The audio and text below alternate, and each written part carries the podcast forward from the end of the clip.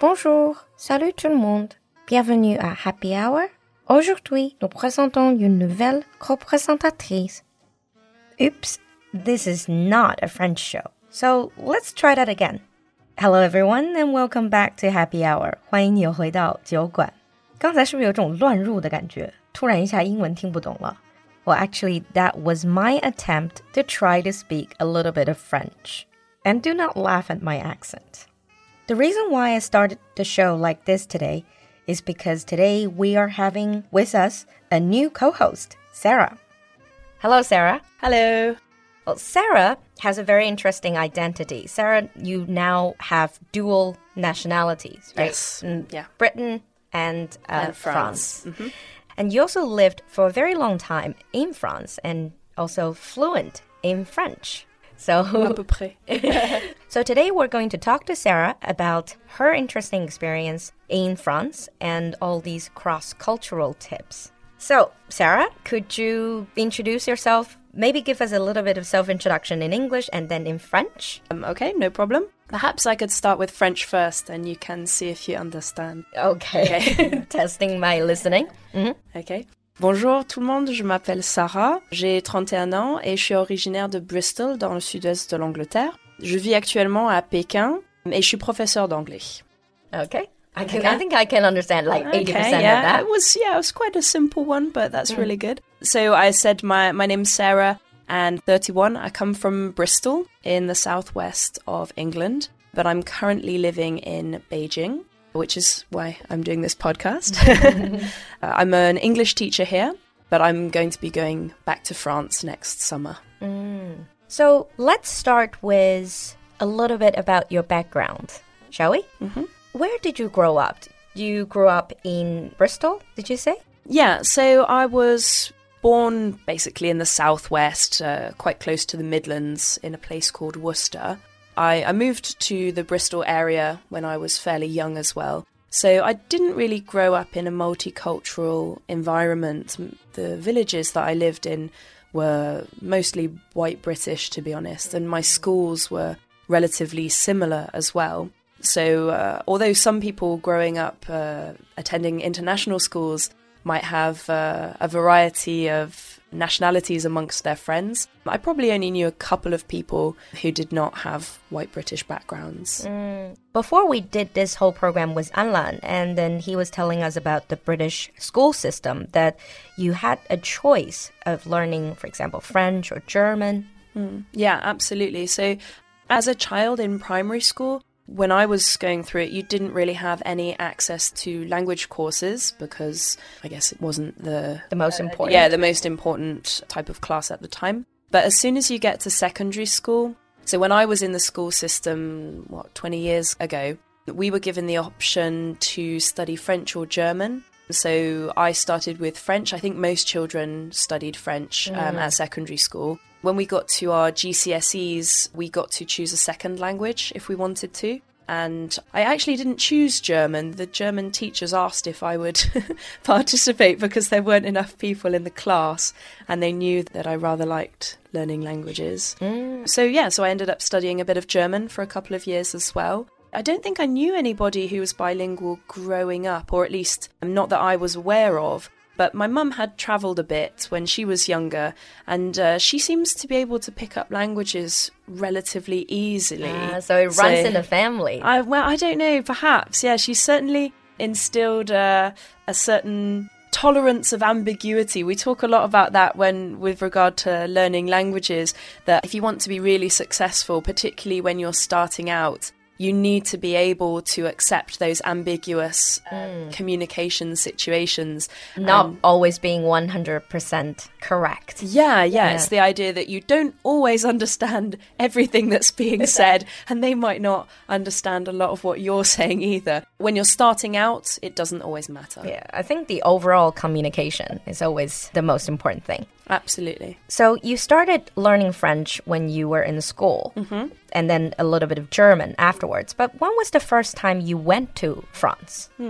Well, because the UK is so very close to France geographically. Guess everyone. Yeah, I think Brits, um, particularly since air travel has become cheaper, and um, because I live in the south, does mean that access to mainland Europe is Very some yeah, it's quite easy. And I was lucky enough to grow up in a family where they thought that traveling was beneficial. Mm. My parents did take us on a couple of um, kind of budget weekend breaks to France before. So I did visit Paris as a teenager.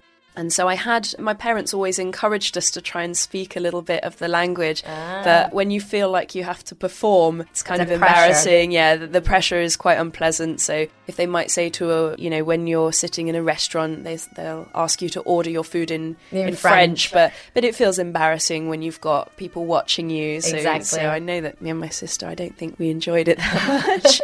But talking about Paris, Mm. you know, Paris, I guess for a lot of our listeners who have never been to Paris, and also for that matter, for a lot of people who haven't been to Paris around the world, they would have this almost picture perfect perception of Paris.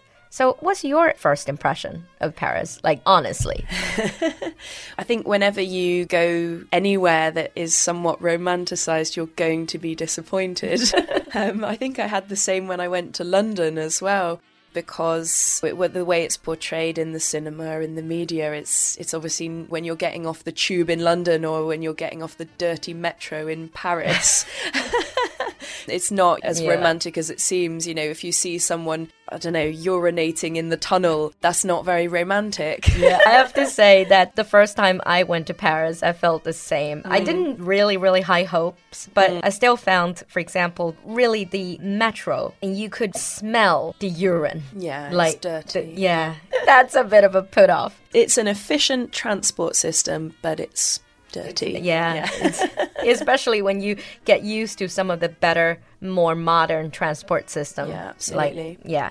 Okay, so but you did not have like experience with the best impression, first impression of uh, Paris or France for that matter. But why did you decide, or when did you decide to go to France for a longer period of time? So I guess the origin of the decision was that I enjoyed French at school. I took it at A level, and then when I was deciding what I wanted to do with my life as a teenager, I wasn't quite sure, but I knew that I was interested in finding out more about the world in general. Mm. I felt like I didn't know enough. So I studied French and international relations at Oh, really? university. Mm. And so, obviously, part of the sandwich course is quite a popular format for undergraduate degrees in British universities. So, as part of my university degree, I had to spend a year abroad. Abroad. Yeah, so in a mm. French speaking country. Obviously, France is not the only option that you have for that, but that's the one that I wanted to choose. And so I had the opportunity to do an internship,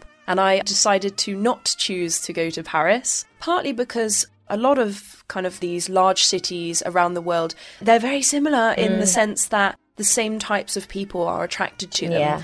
I don't want that to sound negative because it isn't. It's just a, an observation. Yeah. But that's not what I was looking for when I was searching for an internship. I was interested in a lot of the internships available in the large cities were corporate ones, so in large companies, and uh, I wasn't particularly interested in that because I guess I just don't really have that kind of personality. I'm not very suited to that kind of workplace, I don't think. So, you went to like a small town? Yeah, I did. Yeah, it's How um, big? it's um well for the Chinese people it probably be considered like a tiny, Tiny. village. Yeah, it's like- about twenty five thousand people. So- 25,000. 25,000. So for China, that I think that would be tiny. quite small. Yeah. For France, is For it? France, it is relatively small, but there are kind of, lo- I think there are quite a few towns that are that size. But even for France, it is relatively small because it's not, even some French people, I think the mm. only reason they would have heard of it is because it has a large viaduct which was opened by the president. It was inaugurated by the president of France, so they would have heard about it. engineering pro- yeah, yeah, project. yeah, yeah. It was expensive.